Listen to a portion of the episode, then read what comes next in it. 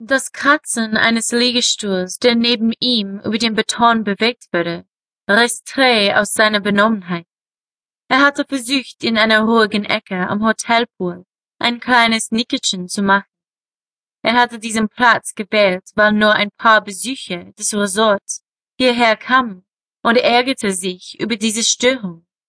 Tatsächlich begann er sich über den ganzen Ausflug zu der kleinen Insel an der Atlantikküste zu ärgern. Oh, letzte Nacht war eine gute. Er verbrachte einige Zeit mit Tanzen und Trinken in einem nahegelegenen Nachtclub, wo er vielleicht einen kurzen Tequila zu viel hatte und einer hübschen Blondin in einem trägerlosen Top ein paar Drinks spendierte. Oder zumindest war es eine gute Nacht, bis sich herausstellte, dass alles, was die Schlampe von ihm wollte, die kostenlosen Drinks waren.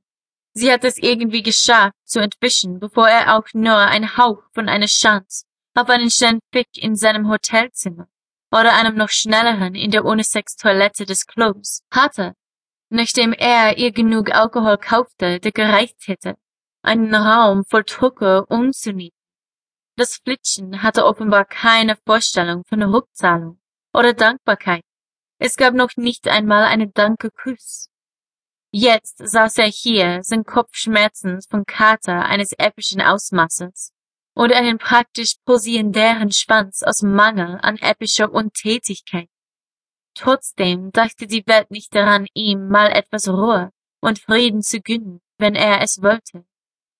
Herr ja, dachte er mürrisch, es läuft aber auch alles schief in diesem Ort.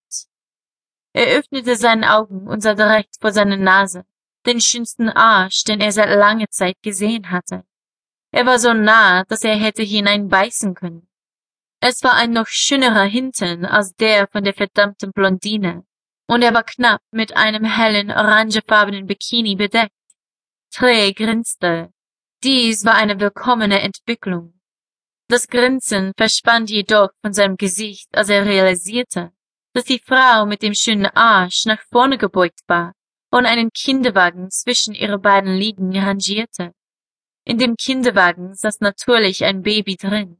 Ein kleiner Junge, der wohl noch nicht einmal ein Jahr alt war.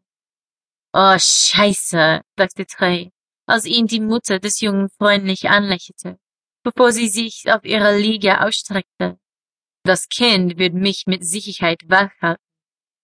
Prompt fing das Baby an zu weinen, gerade als Trey überlegte, ob es nicht besser wäre, seine Nickerchen in sein Schlafzimmer zu beenden.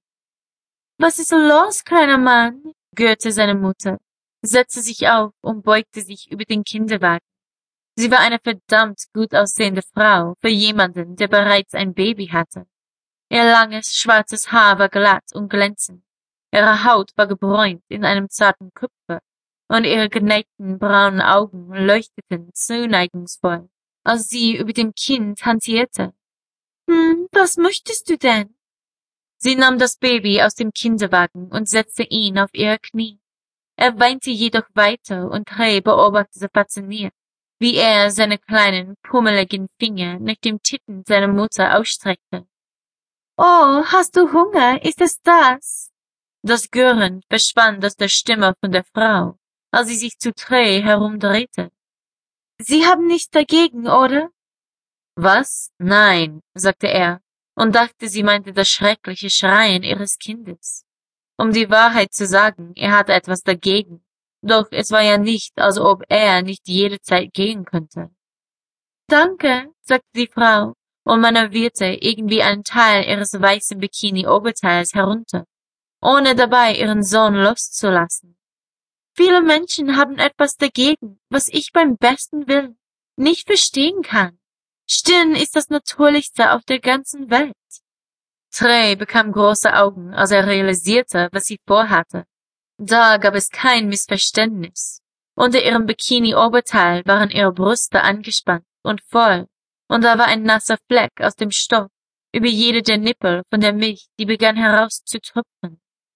Nur eine Minute, kleiner Mann, murmelte sie, während sie wieder zu dem Baby sprach und gleichzeitig mit einer Hand dem Knoten von ihrem Bikini-Oberteil hinter ihrem Nacken löste. Hier sind Sie, Süße. Und sie ließ das kleine Stoffdreieck von einer Brust fallen